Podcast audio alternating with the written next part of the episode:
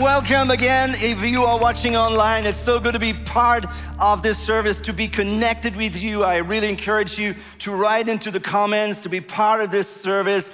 And again, it's such a privilege to be back in my home church. It's still my home church. I, I don't care how many years I'm in Hamburg, this church will be a part of my home, a part of my heart forever. I promise. All right, are you doing good?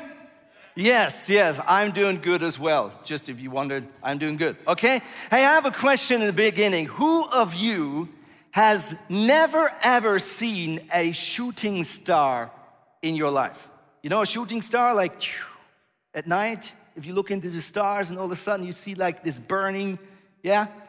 Does anyone has not seen a shooting star, like ever? I mean, not on TV or YouTube, I mean in real life, like analog life.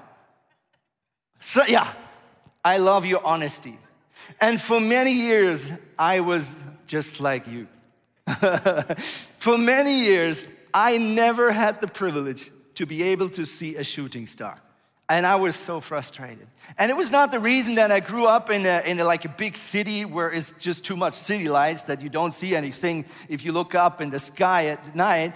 But it was really, I, I tried, okay? I tried so many times. And I really was a guy who uh, did a lot of camping, but still, when I was camping, all of my friends saw shooting stars, and they said, "Whoa, did you see that one?" And I'm like, "No, I just missed it."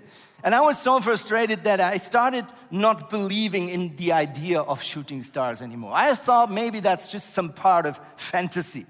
Okay, maybe just some weird guys, you know, when it's too hot in the summer, you have not drink enough, your brain sometimes becomes a little too creative. So I thought maybe this whole thing, shooting star, does not exist until I was about 14. And I was here in Switzerland for vacation at my relatives, and we lived at my uncle's house, and my uncle was reading the newspaper in the afternoon, and all of a sudden he closed his newspapers and he looked at us and said, Tonight, you are going to sleep outside. And me as a teenager, I thought I've done something wrong, right? You always think, okay, this is, okay, now we're done. Okay, he kicks us out of his house. What have we done now? But then he told us that at this night, this very night, it's like the high, uh, it's like the, it's a meteor shower. Uh, it's in the midst of August every year where the meteors come so close to Earth that there is a high opportunity to see a lot of shooting stars. And I was so excited. I thought, okay, maybe this is my night of shooting stars. So we grabbed our mattress and our pillow and we went outside. We slept outside. We waited until it's getting darker and darker. And it didn't take long until my cousin started seeing shooting stars. But I didn't see one either. So my frustration becomes even bigger. I started praying, and all of a sudden, I remember I saw my first shooting star crossing all over the sky, and I had goosebumps all over because I, I, really I think this is such a crazy thing. You know, the universe enters our universe. This is crazy, isn't it? And and so I had goosebumps. And now comes this interesting thing when it comes to seeing a shooting star. Once you have seen one, you've seen the second one as well, and the third one. So we started counting, and at that night I have seen 47 shooting stars in one night and it was amazing. So I think it's the 12th of August this year. I really pray you have good weather in Zurich or wherever you're watching online, and make sure you sleep outside and get uh, ready for some shooting star. You know, the fun thing is, I believe when it comes to seeing God and experiencing God in your day to day routine, it's a little bit like seeing shooting stars, right? If you have never um, if you have never believed in God before, maybe you are new to this whole concept of believing in a living God that is willing and capable to be a part of your life. And maybe this whole thing is so new that I want to encourage you to just pray and ask God to reveal Himself to you. There is a verse that is so promising. It's in Jeremiah 29, and God is promising this Then you will call on me and come and pray to me, and I will listen to you. You will seek me and find me when you seek me with all your heart. I will be found by you. What a promise. God says, if you seek me, you will find me. If you call me, I will answer. So, this is the promise and maybe the challenge. If you are new to faith, I ask you and encourage you to just seek for Him and ask Him to reveal Himself into your day to day routine because God is capable and willing to do so. Okay? But I really believe that even if you are a person that is long ago a Christian and you have uh, many years and you have a lot of experience with faith, I really believe there's probably no one who would not say, I can use some more faith in my life, right? Probably there's no one who would say, Oh, I have, I have enough faith. I have, I have too much faith. Okay, I need to get rid of some. Do you want some? You know, we all need some more faith, right? And my question for this afternoon is why do we so often not seem to recognize that God is taking action in our everyday life? Again, why do we so often not seem to recognize that God is taking action in our everyday life? I believe that 99% of all what God is doing, we are not recognizing, right? We think He's not there, we think He's not answering. But the problem is, so many times we do not recognize it. Hey, we have some great shoes, and uh, those shoes, they represent different stages of faith. And we will do a Slido um, survey in just a minute, so you can also grab your phone already and let's talk a, bit, a little bit about these shoes. Now, the first shoe is like this baby shoe okay? Maybe your faith is like a baby faith. Maybe you grew up as a Christian, maybe you went to church as a small children, but then you grew up and you become an adult and the logic and your intelligence start building your worldview. And so your faith is like a little bit stuck in this baby faith. Maybe you think believing and trusting in God is a little bit like dancing ballet. It's a very unique thing, right? Not many things are capable to do so.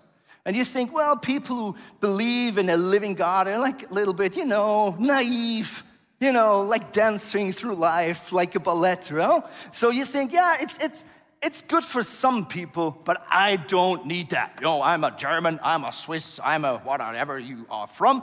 And so you say, well, you go ahead dancing, but I uh, not doing this. Maybe you are in this stage of faith. And now this is a Birkenstock. That's a German shoe. Birkenstock. Okay? Can you say Birkenstock? Okay, one, two, three. Birkenstock. Okay, it's not Birkenstock, it's Birkenstock, okay? German quality, okay? Now, I have to tell you a secret. And I look here, I think yeah, we have some older people, some younger people now. This shoe is for the last few years pretty trendy, right? Now, it's a cool shoe now. When it came out about 35 years ago, it was not a cool shoe. Definitely not. I remember my mom bought me Birkenstock as a teenager. And I looked at my mom and I said, Mom, that's the biggest waste of money ever. I will not ever leave this house with this shoe.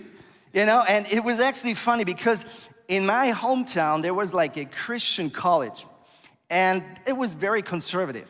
And so only the Christian in my hometown used those shoes in public. And so a lot of people said, oh, look, there is another guy wearing Jesus sandals. And maybe you think, yeah, faith, that's like a little old fashioned. But real, maybe this shoe is now trendy, right? Maybe it's like a prophetic sign that trusting God becomes trend again. Would that be cool? Come on. Now, maybe your uh, stage of faith is like this Sunday shoe. Okay, you go to church on Sunday, and on Sunday, you are really a Christian. Monday, you're pretty much living the same life as everyone else, but on Sunday, you put up your smile, you are a little more nice to your wife or to your spouse, your husband, you're very nice to your kids, you know? But then on Monday, you are back in your normal life, and faith does not really make a difference. Maybe you are this shoe, and it's like a little bit a shoe that is worn out, right? And maybe you look back and you say, Andy, there was a time where I was so passionate with God. I was so in love with God and I, I experienced so many miracles. But over the time and the day to day routine, my faith is like worn out. And I'm tired. And it's not fresh anymore. So maybe some of you guys will put into the Slido that your faith is kind of a little bit worn out. The next shoe is like this beach shoe. And that's like for me, like the easy peasy Christian lifestyle. You know, if you if you leave your house with this kind of shoe, that means you don't expect anything to happen today, right? You will not leave this shoe if you know this, this day will be crazy, right? So maybe you think, well, the best thing is maybe I just lower my expectations in my faith so I'm not frustrated. You know, I don't even expect God to show up, so then I'm not frustrated if He doesn't, right? And maybe you find yourself into a stage of your faith where you started putting and lowering down your expectations. And maybe you are the last one and you say, wow, my faith is like war, like a positive war. You know, I have this big faith right now. I'm so in love. I'm in a phase with God where we expect so many miracles. God shows up, I pray, and great things are happening. Hey, you can grab your phone, uh, get into the QR code, and I really want to encourage you to be part of this survey. Let's have a look at what phase of, of shoes or what, what shoe does represent your actual phase right now of your faith. Let's be honest, it's, uh, it's, uh, we will not show the names. And it's really interesting because it's almost the same numbers like this morning. It's about a 30% that say, I have worn out shoes. It's about a 30% that says, I have big shoes, huge shoes. And there's also a lot of flip flops situations right now. Hey, thank you so much for your answers. I love to uh, communicate in this way. Now, I want to really follow up this question. Why do we so often not seem to recognize that God is taking action in our lives? Why do we so often not seem to recognize that God is eh, taking action in our life? I think there are, there could be three reasons. Now, the first reason is it's because we do not really expect it. Okay, maybe a lot of times God is not doing anything, or maybe we don't see Him doing anything because we're not really expecting it, right? So if you are with me at night outside camping and you're not expecting to see a shooting stars, you most likely would not look up, right? Or maybe you look up like for a minute and then you say, ah, I'm not seeing anyone. So I put down and I give up. So many times I believe we are not seeing what God is doing. We're not seeing how God is answering our prayer because we do not really expect it. I've seen a, a, funny video some weeks ago. There was a famous movie star in the US. And probably if I would put up the photo, 80 90% would know him, okay? But what he did is he worked in a grocery store at the cash desk. And probably you can guess what happened. Almost no one recognized this famous movie star. Why? Because no one expected him to be in this grocery store and doing this easy stuff, like uh, working at the cash desk. And I think so many times we don't see God doing something because we don't expect what He's doing. Because we have this idea how God is supposed to answer our prayer. The second reason is it's maybe because we do not know what to look for. It was interesting, the Jewish people for hundreds of years had prophecies that one day God will send the Messiah to free the Israel people, right? But when Jesus, the Son of God, actually came as the Messiah, a lot of the Jewish people did not recognize him. They didn't see the miracle of God before them. Why? Because, this is the third point, because they had a too rigid idea of how it's supposed to look like when God is coming. And I believe so many times it's my mistake is when I pray and ask God for help, my mistake is I tell God what to do. and it's actually stupid, you know, because God is so much wiser and so much bigger than I am that it's maybe just a lot better that I tell God just what my problem is and let Him find out how to solve it, right? But many times I tell God, this is my problem, and I really think this is how you should fix it. And God says, well, but I have better ideas. And many times we think God is not answering our prayers, right? We think, but it's only because we already decided how it should look like if God answers our prayer. And maybe He does answer it, but He does answer it better than you. Now, maybe there is a fourth challenge when it comes to seeing God in action in our lives. And I really believe that there is one problem. If we if we meditate on this question, how big is my faith? Many times I tell myself, if I would ever really experience a big miracle, like a big healing miracle, then I would have more faith right?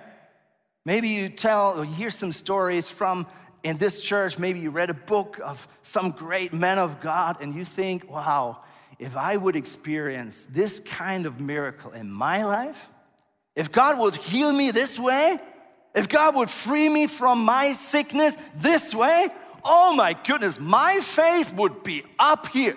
I would never doubt God again, right? But you know, if you look into the Bible, I have to disappoint you because what we see is one pattern. We as human beings, we can experience the greatest miracles, but the next time we are back in trouble, we forget that God even exists. Uh, the Israel people were on the road for 40 years in the desert. And so many times they had the biggest problems. And so many times they prayed to God and said, God, we need you. Please help us. And so many times God helped them. And not just like helped them, but like big, crazy miracles, like fire from earth and uh, fire from heaven to earth and, and, and food falling down from the sky. So this is crazy, okay? Like really obviously miracle stuff. And every time they said, Oh God, you are amazing. From now on, we promise we will never doubt you again. But the next day, another problem comes. What did they do? They went back and said, Oh God, you don't love us. I'm not even sure if you exist, you know? So they even started turning to other gods and forgetting that this amazing God just did another miracle two days ago. And I find myself so many times just like the Israelite people. So many times. Because if we are really honest, most of the guys here in this room or maybe online, we already have experienced miracles in the past. How many times have we prayed for protection and God did protect us? How many times did we pray for provision and we did experience provision? How many times did we ask God to help us in the marriage and He did, right? But the next day we are back in trouble and I am back in trouble. I do everything by myself. I try as hard as I can. And the last thing that comes to my mind is wait, there is a supernatural, almighty, loving God that promised to answer if I call him, that promised to take action if I asked him to. And so many times it takes hours and days and years until my pride is broken that I'm on my knees and ask God for help. There's another story in the Bible that really represents this whole dilemma. Uh, the, the, the, the disciples of Jesus, they have been with Jesus quite a while. They have been on the road, they have seen so many miracles, right? Jesus healed uh, sick people and deaf people and all kind of stuff. And maybe you think, well, if I would have been one of those disciples, ah, I would be a great man, a woman of faith, right? They've seen so many miracles. And there comes this day, Jesus was doing like this Sermon on the Mount.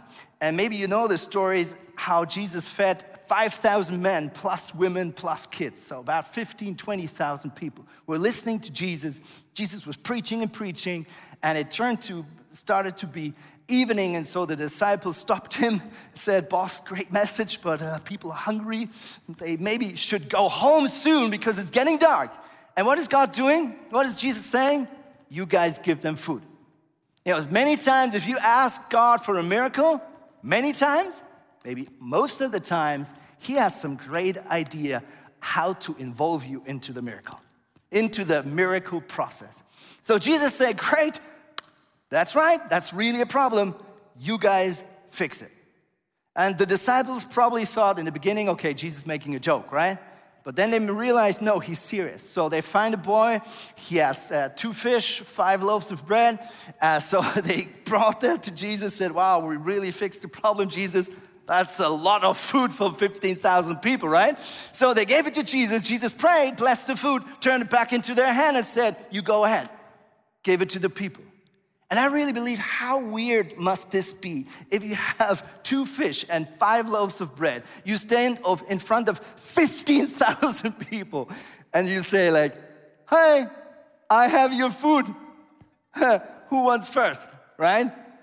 But the moment they took action, the moment they took action and really started to give out the food to the people, that moment the miracle took place. That moment, not before, that moment, the miracle took place. And they experienced that God, for the first time, did a miracle in their hand, through their hand. And now you think, okay, now their faith must be great. Now their faith must be awesome, right? But what happens next? They are done, people go home, they go back to, this, to the lake of Gennesaret. Jesus said, okay, you guys go ahead, cross the lake already with the boat. I will come later. Okay, so they had the info. I will come later. Jesus told them he will come. Okay, they go on the lake and they come into a huge storm. Do we have a storm? We have a storm? Let's have a storm. They come into this huge storm, a big storm, a deadly storm. And it says in the Bible, for hours they were fighting for their life. They tried to get the water out of the boat. They were scared to death, really not making sure, not sure if they would be alive in the next 25 minutes. Okay, so for hours they are in the storm until at the very end of this lake, they saw some person walking on water. Now they had the info that Jesus would come, right? But still, what do they thought? They thought, oh, this is a ghost. Maybe that's a dead ghost trying to get us. So they were even more scared now. And it was only one disciple called Peter that said, oh, wait. Jesus actually said, I come later, right? And he's looking and saying, well, I'm not sure if that is a ghost. Maybe, guys, maybe that's Jesus, right? And he and, and, and he sees Jesus, and 11 people see a ghost. Now, 11 people see the storm as a bad thing, but maybe Peter realized this storm only happens because of a miracle that is supposed to happen. 11 people complain, and one person says, maybe the storm is actually an opportunity to experience God in my day to day life. And there comes this crazy moment and I don't know what was wrong with Peter, but into this storm, all of a sudden he had this crazy idea. What if I could walk on water too? And I really think it was because of this afternoon. Because Peter actually saw Jesus telling him, give the food to the people. So Peter realized if Jesus is actually telling me something and I obey, I will can I be able to do miracles as well, right? And so he said, Well, Jesus why don't you tell me to walk on water? Because then I can do it. And Jesus actually liked this idea and said, Okay, you come out of the boat, right? And so Peter actually steps out of the boat onto the water.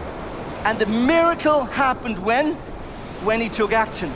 When he did the step of faith. Then the miracle happened. Not before, not in the boat, not in the security, but in the insecurity. out of the comfort zone, the miracle happened. So we know how the story continues, right? Peter all of a sudden looked to the left, to the right. What happened? He starts losing focus. He becomes scared. He becomes afraid. And all of a sudden, he's sinking. And Jesus helped him back into the boat. And I really, I'm not sure if I like the next verse because it's a crazy verse. When they are back into the boat, Jesus tells Peter this You of little faith, he said, why did you doubt? You of little faith? Jesus, come on, that's not fair. What about the other 11 guys back in the boat, right? They were scared. They didn't have faith. Peter just walked on water a minute ago, and Jesus said, You of weak or little faith. And I really asked myself, why is God so hard to Peter? I believe Jesus knew that there's soon coming a time where Peter will be in different storms and he will not see Jesus physically anymore. Jesus knew he will return to the Father and the Spirit will come. Jesus knew there soon will be a time where you, Peter, are back in storms, but you will not see me physically, and you will not most likely hear me physically anymore. But your faith is still stronger than that, and you can do better than this. I want to show you a story of a woman in our church in Hamburg who really experienced how God called her onto the water. Let's see the testimony. Ich bin in einem Zuhause groß geworden, in dem ganz viel Gewalt und Missbrauch herrschte. Und so hatte ich viele Narben in meinem Herzen und in meiner Seele. Als ich vor elf Jahren dann Jesus kennenlernen durfte, veränderte sich wirklich alles in meinem Leben. Ich durfte so viel Heilung erfahren und es machte sich eine riesen Lebensfreude in mir breit. Und trotzdem gab es da diesen einen Bereich, in dem ich noch sehr gefangen war. Und zwar hatte ich eine riesen Angst davor, Fähre zu fahren oder mit dem Flugzeug mitzufliegen. Und dabei hatte ich gar keine Angst, mit der Fähre unterzugehen oder mit dem Flugzeug abzustürzen. Der Gedanke, nicht aussteigen zu können, wann immer ich möchte, verursachte regelrecht Panik in mir. Ich dachte, dass das immer so bleiben würde das ist halt ein Überbleibsel aus meiner Vergangenheit. Und dann fahre ich halt nicht Fähre oder ich fliege nicht mit einem Flugzeug. Das ist ja nicht schlimm. Vor ein paar Monaten bekam ich dann in meiner stillen Zeit aber dieses eine Bild. Ich sah Jesus mit mir in einem Flugzeug sitzen. Er breitet die Arme aus und sagt, guck mal Steffi, wie wunderschön das ist. Und dieses Bild bekam ich nicht nur einmal, nicht nur zweimal, sondern immer und immer wieder. Und so fasste ich meinen Mut zusammen und erzählte einer lieben Freundin von meinem Problem und auch von diesem Bild. Wir verabredeten uns zu einem ganz persönlichen Get-Free-Vormittag, nur für mich. Gemeinsam beteten wir und brachten meine Angst ans Kreuz. Ein paar Tage danach wollte ich diesen Schritt mit Jesus besiegeln. Ich schnappte mir meinen Ehemann Mario und wir fuhren zusammen Fähre. Das war so befreiend. Ich hatte überhaupt keine Angst. Das war wunderschön. Kurz danach bekam ich dann das Angebot, zur ICF Experience nach Zürich zu fliegen. Und ohne groß darüber nachzudenken, sagte ich zu. Als dann der Flug bevorstand, war mir aber sehr, sehr mulmig. Ich hatte so eine Angst vor der Angst. Doch dann sagte ich, stopp, Steffi, glaubst du deine Erfahrung oder glaubst du der Verheißung Jesus? Und so entschloss ich mich, aufs Wasser zu gehen. Zwar mit ganz wackeligen Knien, aber fest entschlossen. Und was soll ich sagen? Der Flug war wunderschön. Ich habe es so genossen, über den Wolken zu sein. Und auch der Rückflug, er war so entspannt, als wäre die Angst nie da gewesen in meinem Leben. Und ich bin so, so dankbar dafür. Yes, let's give God a hand. It's so good. I love this story. And actually, I was in the plane with Stephanie. And to be honest, At the airport, she was still afraid. Sitting into the plane, she was still afraid. And it was really the moment the door closed and the plane took off where God did the miracle. There are so many times it seems like God comes the last second, but He's right coming on time. He's not coming too late, He's coming always on time. Hey, I want to end like with a, I call it a biblical statistic. Maybe that's a little over exaggerated, but uh, I want to show you something because I believe many people think that having faith does mean not having any doubts. I, I, believe a lot of people think they don't have a strong faith because they look into themselves and think, well, I still have doubts and I still have fear. You know, I really don't think that faith means the absence of fear. I really believe faith is the answer to fear. Okay? Faith did not mean the absence of fear, it's the answer to fear. You know, a lot of times when we hear stories of what God did in somebody else's life, maybe a pastor tells a great story, maybe you read a book of someone who really had a crazy walk with God. Many times we tend to forget the pain and the fear and the doubt that we had when we actually did the step of faith. You know, once the miracle is happening, it's kind of, we forget all, all the fear that we felt, right? And all the doubt that we had.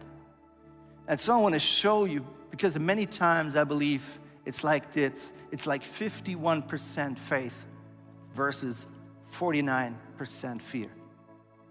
It's not that you are not afraid, it's not that you don't have any doubts anymore. All what God needs is a little more faith than all the other voices in you.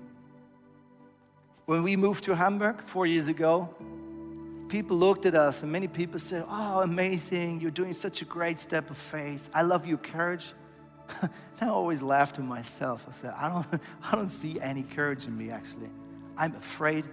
I have doubts. I'm not sure if we really heard God the right way. Doing a step of faith does not mean that God takes away all the fear and all the doubts. But actually, what he's looking for is a heart that says, I give God the last voice in my, in my life. I listen to God's voice. And he, if he tells me to do something, I do it. No matter what's going in my heart, no matter the doubt, no matter the fear. You know, most of the times, miracles happen outside our comfort zone. Most of the time, miracle happen outside our comfort zone. And the comfort zone is not a bad thing. I really, I really think God loves if we are in our comfort, right? But many times, a comfort zone starts pushing us away from God, allowing us to stick with our own abilities, with our own ideas, with our own opportunities. And sometimes God puts us into storms, not because He does like the storm, no, but He loves to do miracles into your life. He loves to do the crazy stuff that only He can do. And maybe you are in a storm right now. Maybe you look from home, maybe you are in this auditorium right now. Maybe you are in this storm right now. And it feels like God is not there. And I want to encourage you, just like in this story, 11 disciples said, Well, this storm means that God is not here. But one disciple said, This storm is an opportunity for a miracle. This storm is an opportunity to experience some of God's love and provision in my life. Can we stand up? I really want to close my eyes together with you just for a moment. And I, I want to do two things. I want to ask God two questions. And maybe you want to ask those questions too. And God, we ask you to come now and to speak clearly into our own life. And there are two questions that you can ask God right now. The first question is God, what is my what is my step of faith? What is my step of faith? And the second question that you can ask God is what represents my boat? What represents my comfort zone? What is the comfort zone that maybe hinders me from experiencing miracles in my life? And I just want to stop for a minute and pausing for a minute, and you can just be with God right now at home here in the auditorium. and ask Jesus those two questions What is my step of faith? And what represents my own boat, my own comfort zone? And if you want to, you can really make a decision right now in the presence of God what you want to do to step out of your boat.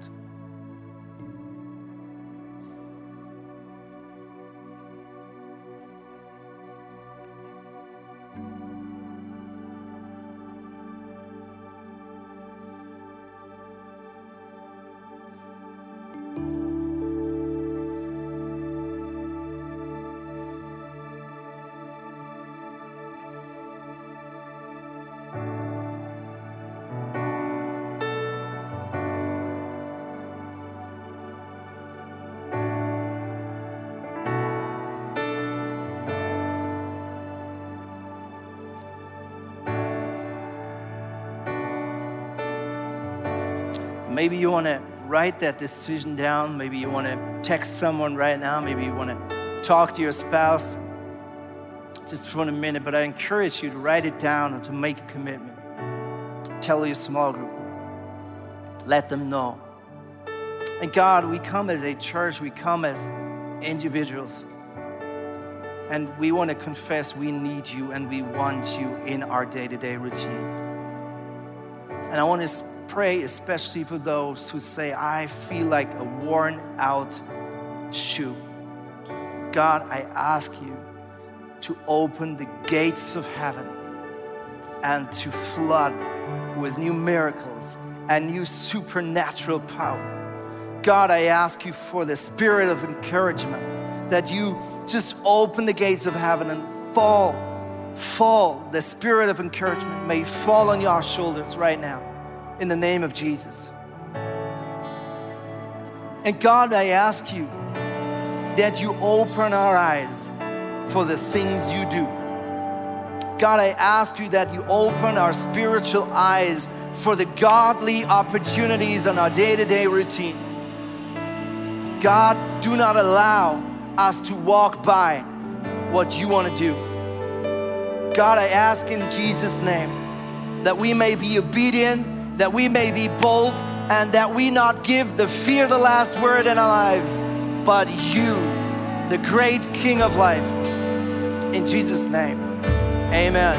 Amen. Hey, we are on our feet already, and worship means that we proclaim what God means for us, how He is, and who He is. So let's be in the spirit of worship. Come on. Hey, thanks for watching. Hey, our passion for people is that we see them grow in their relationship with Jesus, live fearlessly, and influence their people and the surrounding in a positive way. And if you would like to be part of that vision, we thank you so much for your financial support because that would make it possible. I hope that this message spoke to you really. And if you don't have subscribed to our channel, please do this. And it's always a big blessing. Maybe you know some people in your neighborhood or in your friendship. Say that podcast could be a very, very cool thing. Just share the link because it's pretty, pretty easy. And I'm looking forward to see you again. Tune in and God bless you and see you soon. Bye bye.